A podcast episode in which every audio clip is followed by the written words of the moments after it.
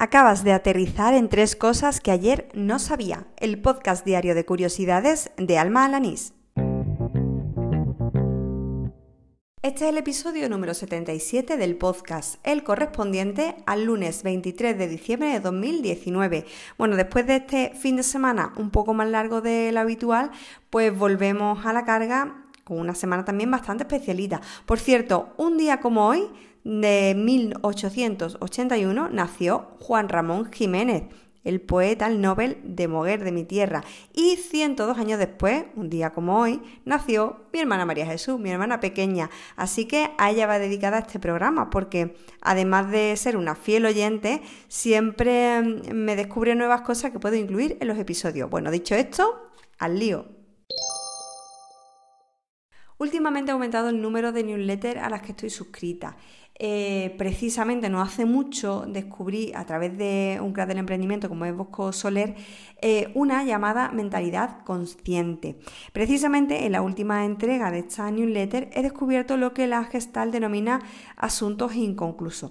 Bueno, mm, cuando te lo explique te va a sonar porque yo creo que todas las personas lo hemos vivido alguna vez. Suelen ser esas experiencias que te llevan a sentimientos como el dolor, el enojo o el resentimiento incluso con otras personas y que seguirán produciendo malestar mientras que no se le dé un cierre, una resolución.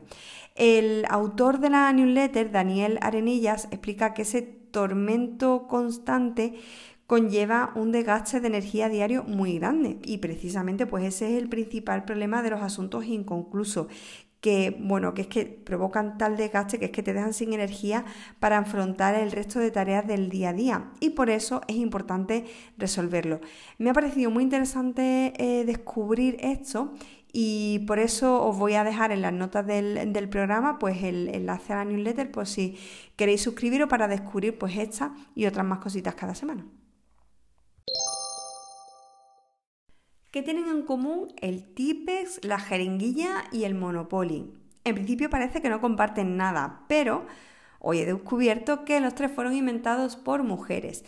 Gracias a la cuenta de Twitter, que ya he nombrado aquí en muchas ocasiones, Woman Digital, he podido leer un post de National Geographic en el que recopila pues 10 inventos, algunos muy muy comunes que usamos en nuestro día a día y que fueron creados por inventoras.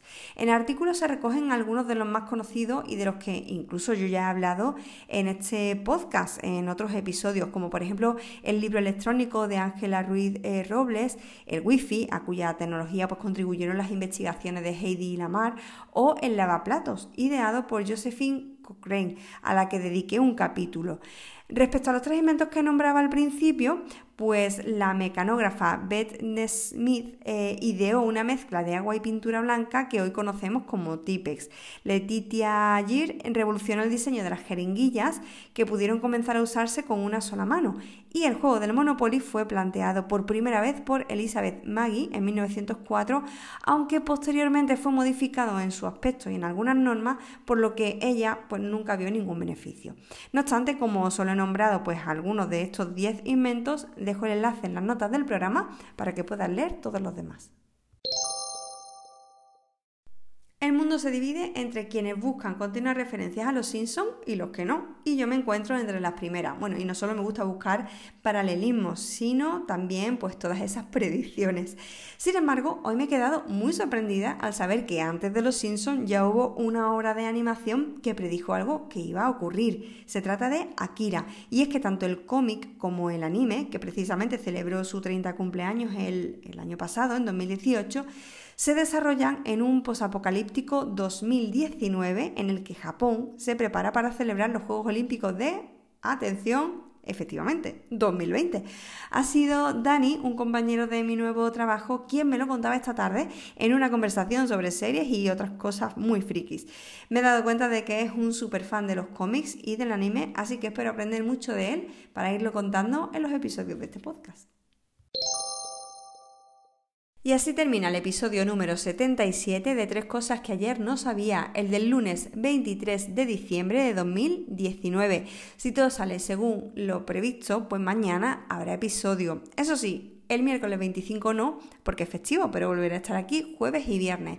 Muchas gracias por seguirme, por oír diaria o semanalmente estos episodios, a pesar de que el viernes fallé. Muchas gracias a quienes dedican un minutito de su tiempo a dejar alguna review, me gusta o comentario en las plataformas de podcasting, sobre todo en iVoox y en Apple Podcast. Bueno, aparte de que esto siempre le gusta a una leerlo, pero es que además ayuda a que otras personas conozcan el programa.